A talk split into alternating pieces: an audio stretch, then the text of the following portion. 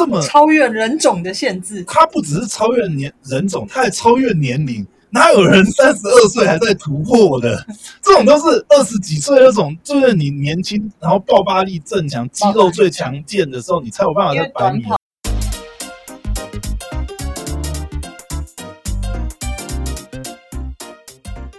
欢迎回到时间怪谈，我是大家中国呀，我是他是解救认识的。Hello，大家好，我是肖凯丽。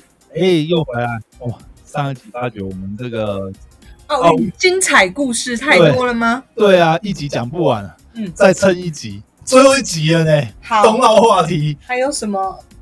哎，然后呢？上次这个讲到马拉松跑完了吗？对，田径你还有在看什么吗？有啊，田径我每一项基本上都有都在看，只要是跑的都看这样。对，你不觉得都跑跑跑这样子而已吗？不会，他们里面那种细爆发细节你要看，传接棒是不是？对对。哎，我觉得蛮蛮屌的，那个。哎，是美国吗？四四乘一百，嗯四百接力，四百接力。对，哎，那是哪一国啊？女子是不是有一个？哦，应该是女子，美国夺冠嘛，对不对？但是你看，哎，那个那那叫哪一国？那个另外那个女子很强的，一百公尺金牌也在牙买加。对呀，哎，牙买加的四个闪电啊，他不是四个人单项都比那个。女子哎，但是就差在这个传接棒，所以那个金牌我觉得是蛮让人意外的呢。没想到牙买加竟然，你看美国夺牌以后，那四个小女生真的是好开心，开心啊，爽死啊！对啊，那个牙牙买加，想说牙买加那个这怎么比啊？对不对？你不觉得他们很酷吗？他们就是就是那个。呃，衣服啊，还有头发，他们也是哦，超有特色的，对对对。哎，这次他们真的是，我觉得这可能会带领一种风潮，哎，哦，你不觉得这一次真的也蛮多选手？然后我，哎，讲到这，我想到那个跳高啊，女子跳高那个银牌选手啊，嗯，她是哪一国？好像是荷兰，对不对？哎，她的眼影图整个，你有注意到吗？我没注意到。哦，她眼影整个图黄色哇，好亮。不过这个田赛我觉得蛮有趣的，是呃以往都会有观众，哦对今年没有观众。这次都是选手在旁边看，就是其他选手的这个自己国家的代表的人，然后他们要要要上场前就会开始拍手，就是希望周边的人跟着他们一起拍。对。也蛮有趣，然后啊，应该在场边最受瞩目的观众是那个英国的那个跳水选手，呃，那个对，哎，他好像是跳水选手，有一个英国选手啊，一直在场边打毛线的，哦，跳水冠军，帅嘛，对，他是跳水冠军，然后问题是他也常去别的那个赛事，然后去帮，对，然后问题是他在那边打完，哎，他。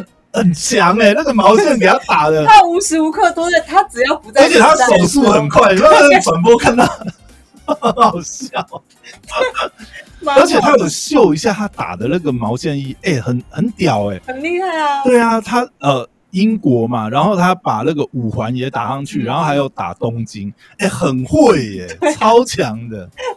好，讲回来，我们要再讲一下上集没有讲到的那个精彩的奥运选手的故事。我觉得这个真的是超级精彩的。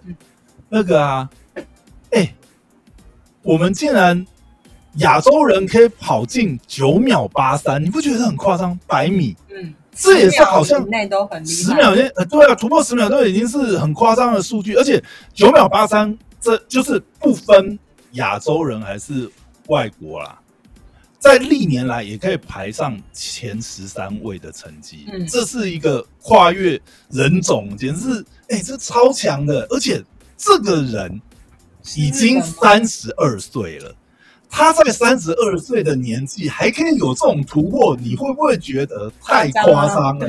这个人就是中国的苏炳添。嗯，呃，当然啦，他呃最后呢，呃，他连续两天他预赛跑出九秒八三嘛。假设这个数据是在最后一天出现的话，他是可以拿到银牌。最后当然他没有拿到，他没有进前八吧？有有，他有进前吗，他有进决赛啊。嗯，他有进决赛，但是他最后决赛呃。是跑出了，好像是没有。哎，他没有进决赛吗？呃，我我不确定。通常我只看前他有有有，他要跑到决赛，但是他最后决赛，因为他呃，决赛就没有跑出跑那么好，我我这边没有看记到那个描述。但是假设他的九秒八四是在决赛跑出来的话，他是可以拿到银牌的，因为这次的银牌是九秒八四嘛。嗯，他预赛的时候跑出九秒八三，就很可惜啊。呃，但是他连续两天都跑进十秒内，所以他跑进十秒内应该是很稳的他的实力。嗯，但是很猛的是，哎，他还差一个月就要满三十二岁了。以百米竞技来讲，这已经是绝对是高龄中的高龄。对，而且他之前也没有这样子的突破，所以很妙是大家就来讨，就会后来就一直在讨论说，这个苏炳添到底是怎么能够在这种这么超越人种的限制？他不只是超越年人种，他还超越年龄。哪有人三十二岁还在突破的？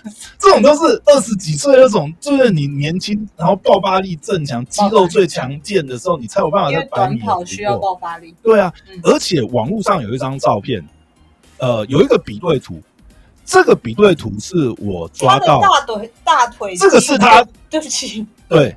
这个你你看到他这个肌肉，你你看到他这个肌肉，你就可以知道，对，这就是可以跑进十秒的肌肉。可是你知道，他呃，网络上面有一个比对的图，是他四年前的照片，跟现在完全是两个人。四年前就是我们一般看到，有点像体操选手的那一种，就是当然他的肌肉还是非常明显，但是不是这种这种恐怖。我们可以说，这如果用漫画形容，就是护鱼里百分之百那种肌肉。这个好像那个嗯。那个电影那个是什么变身？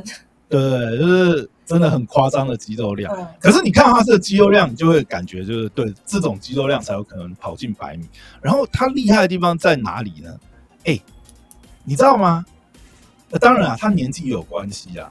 他已经其实已经迈入他选手生涯的后期了。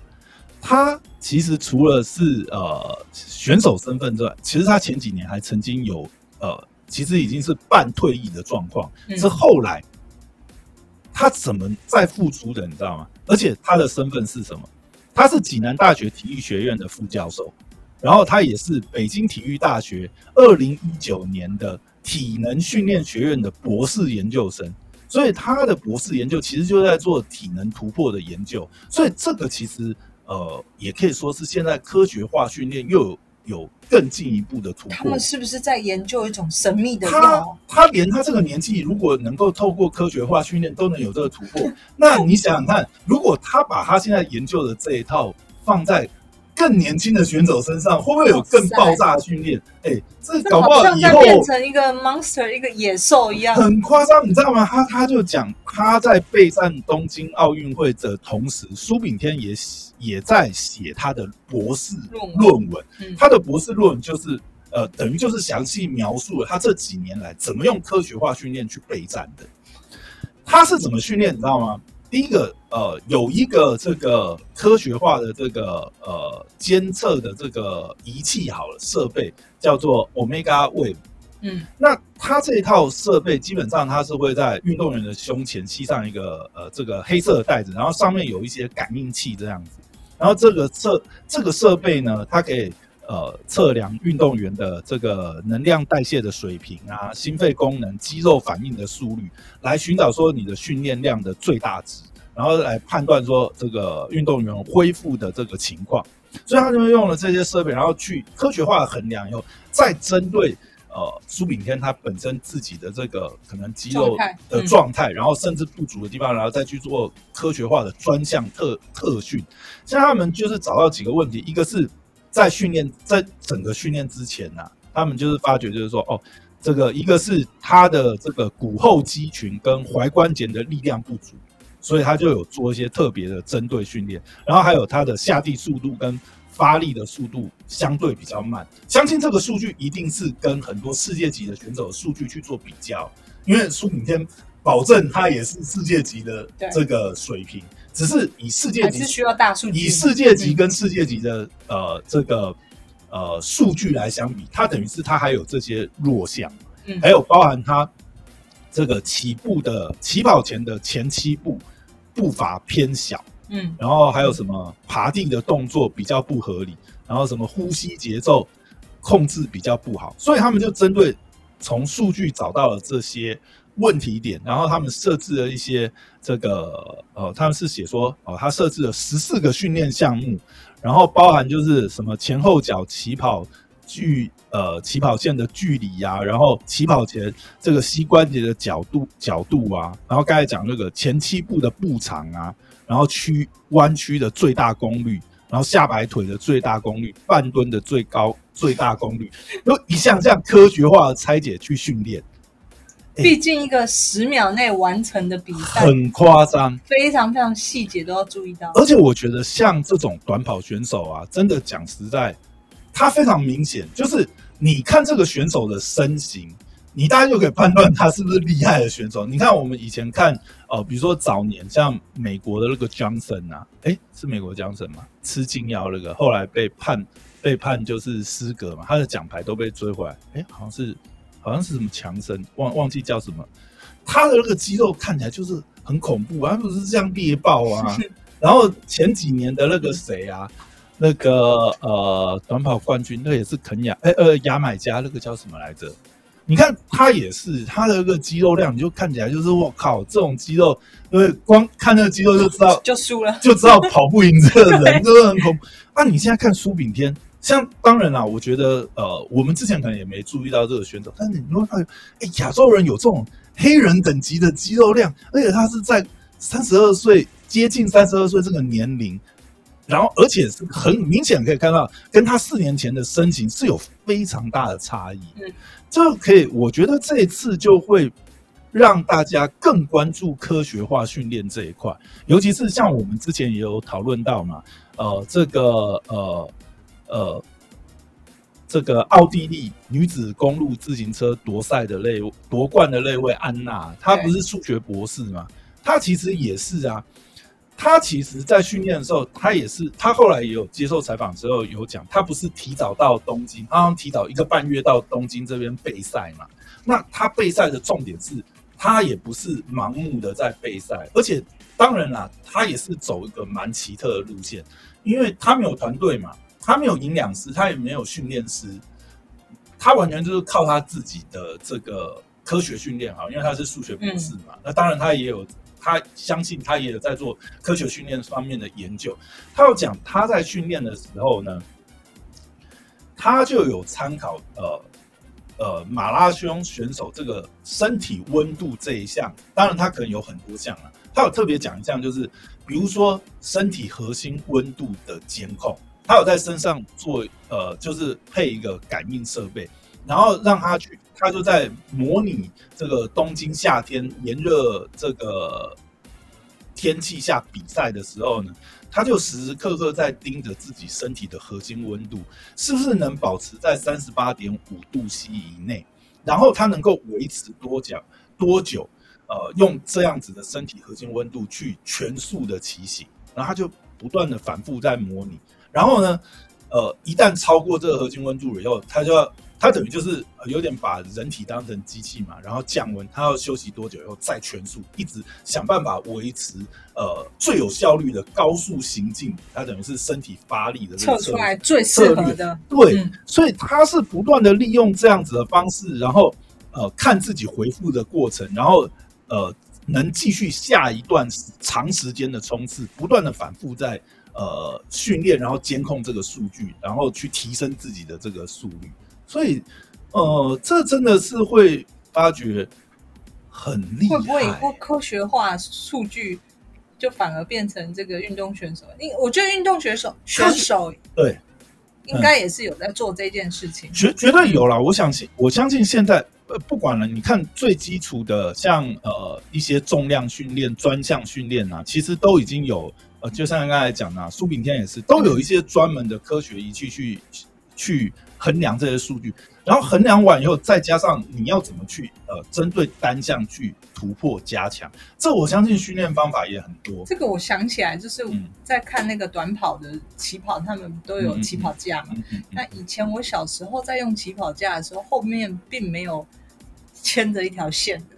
起跑架以前在，那是感应，是怕你说偷跑是不是？那是感应器是不是？不知道，但是以前起跑器的用意就是，当然出去的速度会快一点嘛。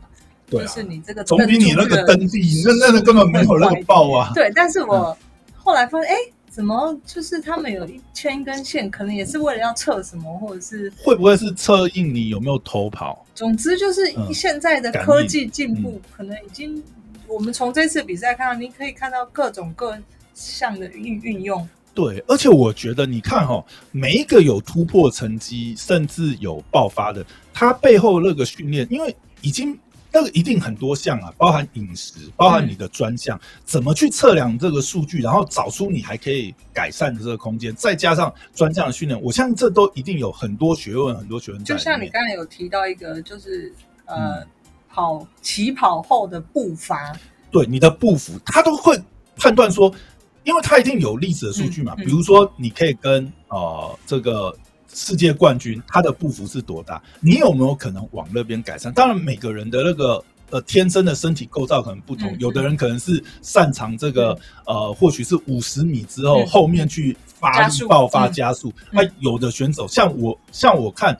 亚洲的选手很多，大部分都是前哎，我反而是前面其实是可以跟欧美选手跑的不相当，反而是最后冲刺那个爆发加速力没办法超越。那这个有没有呃什么单项可以再去训练加强？嗯，这个其实是这真的很细耶。对，而且我觉得这个东西哦，呃，你看，我觉得苏炳添这一次他其实是有点开了一个新路，我觉得，因为以亚洲人的身体素质哦，他可以用这种训练。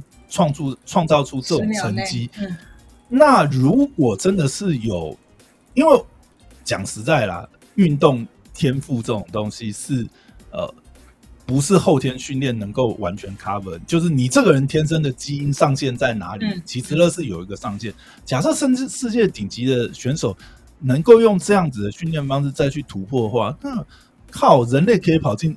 还可以跑进多少秒以内啊？是不是很恐怖哎？你这样想想，不是觉得很恐怖？你光想那个这个破纪录，这一直秒数一直减少减少，对啊，怎么可能？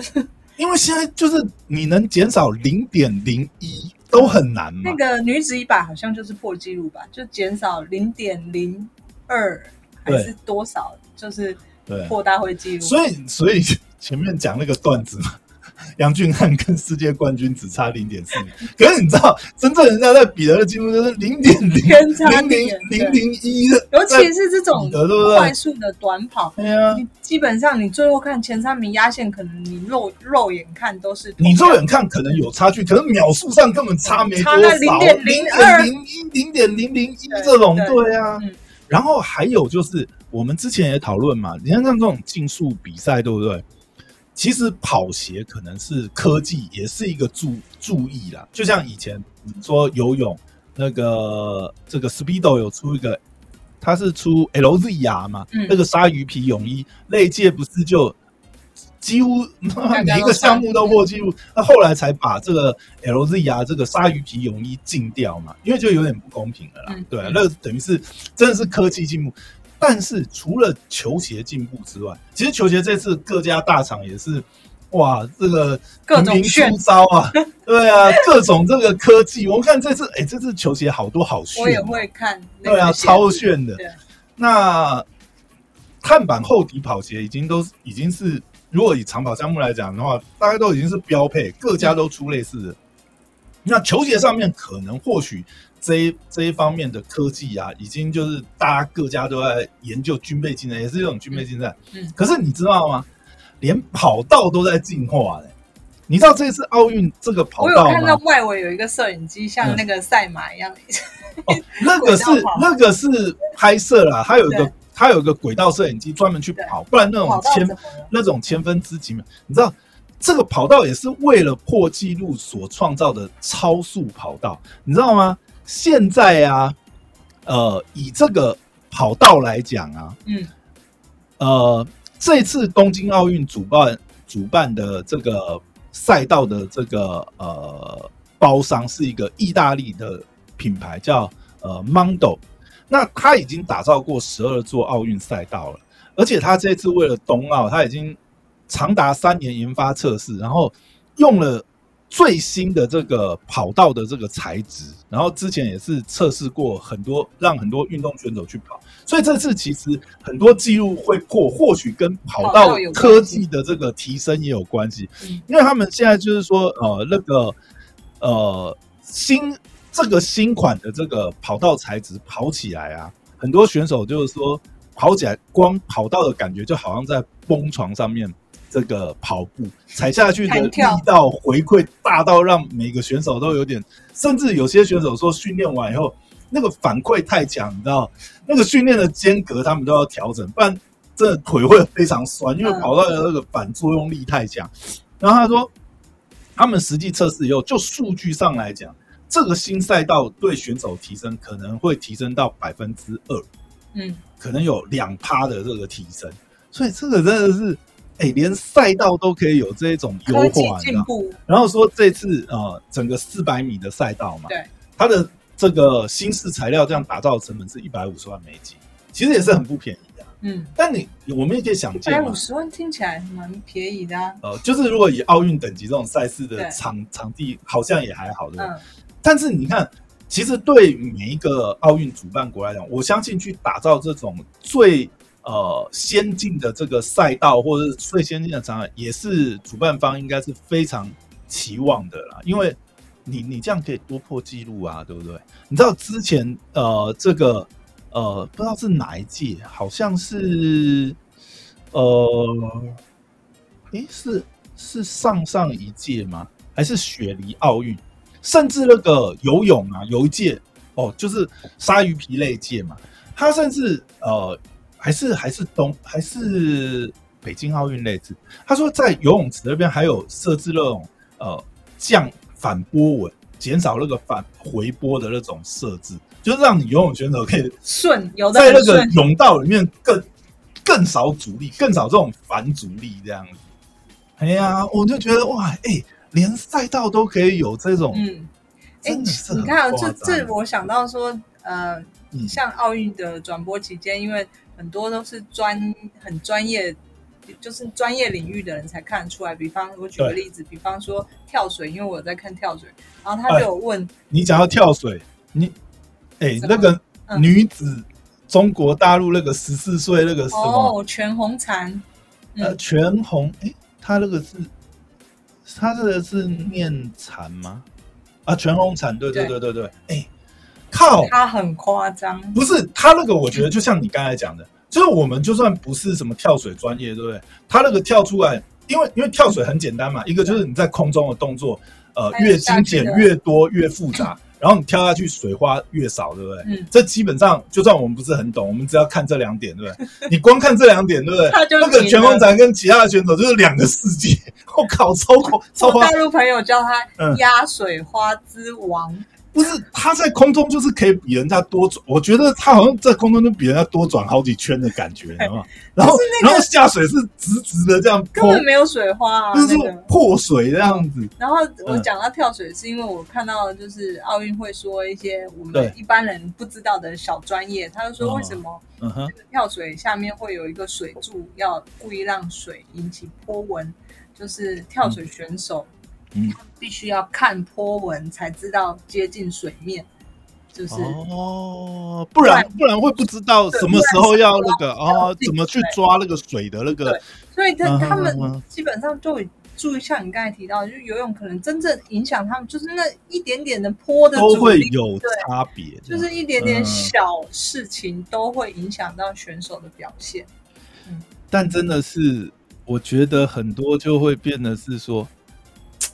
真的呢，有的时候，因为当然啦，我这想要题外讲一个事情，就是比如以全红婵啊，后来很多都报道说，因为他在访谈有讲嘛，说哦，因为这个要给妈妈治病，对不对？从小训练就是想要夺牌，然后这个想帮妈妈治病啊，那个病怎么念我不会念，这样就是当然很多人人也就我觉得，其实有些报道去讲这些，我觉得也是。就是好像讲，就是说他没有受正常的教育啊，或什么。但是回到就是，其实我在想讲一个，就是有的时候啊，我我觉得每个人的天赋不一样。嗯，他不一定。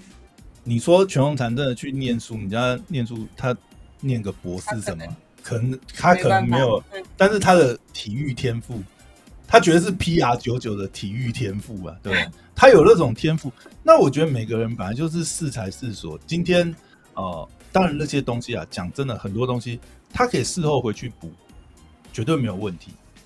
就像我们上次不知道聊到什么，我觉得其实乐也是啦。你说哈，呃，网红或者 KOL 不能做一辈子，那又怎么了？因为如果他有这方面的天赋，其实或许啊，就跟奥运、就跟体育明星一样，他的生涯巅峰或者他能红的时间很短。你说他只追求那一那一个绚烂的，呃，我不是说只追求那个绚烂，我是说以呃，就是整个相对这种利益啊，或者是市场价值来讲，比方这样讲好了，假设因为体育明星也是嘛，比如我们讲一个 KOL 好了，比如说就像小玉好了，嗯，呃，假设从他他现在说他退出了嘛，以后不会再用这个小玉这个人设去做演出了。好，假设他真的再也不拍片了，他至少他也在他的 YouTube 生涯累积了一千五百万呢、啊。他也说他后来他要转型去做投资嘛，他现在做美股投资或什么东西嘛，嗯或者是他有其他的投资也好，呃，不管。其实我们这样来讲啊，真的啦，以小玉那个年纪哦、因为每个赛道不一样嘛，你念书是一个赛道，你做 KOL 也是一个不同的赛道，看你的天赋在哪里。他可以在这样的年纪，我我记得小月好像二二十三岁、二十五岁，差不多这个年纪嘛，嗯，他可以累积哦一千五百万的这个收入哦，然后呢，他今天好，今天他说，那他想要念书了，他想要干什么？那他至少他他也有一个选择嘛，他可以回去。我觉得也没有什么绝对不绝对的啊，就是优先顺序或者是他的天赋点在哪里，其实还好。就是以全红婵这个例子来讲，我觉得其实如果真的要讲的话，有一个例子我觉得举得很好。他呢虽然呃家世没有很好，但是呢他中了基因乐透。他等于是，如果我们在打麻将里面，他就是拿到一个天听的牌，你知道吗？然后，起手就听牌，起手就听牌，然后他也没有浪费这个机会。我们不是说你中了基因乐透，你就一定能会没有看到很多嘛？很多选手是他很有天赋，但是没有没有打出来，很可惜。嗯嗯，但是呢，全红婵不一样啊，哎，人家十四岁就胡牌了，天定，然后就胡了，对不对？啊讲实在啦，当然我们也不能说他以后人生就一路顺遂，但是以目前这个阶段来讲，他回去他也有他的商业代言的价值或什么，他肯定呃不要乱搞投资或什么东西，对不对？他肯定也是给家里也很好的照顾了啦。哎呀，那我觉得每个人的天赋，我其实其实就这次奥运看下来，其实真的很多选手，他们不只是只有天赋，他们也付出相对的努力，但我觉得赛道就不一样。嗯嗯，每一条就是每个人呃都有不同的天赋，真的。对，同意对啊，好，那今天就聊到这边。谢谢大家，拜拜。拜拜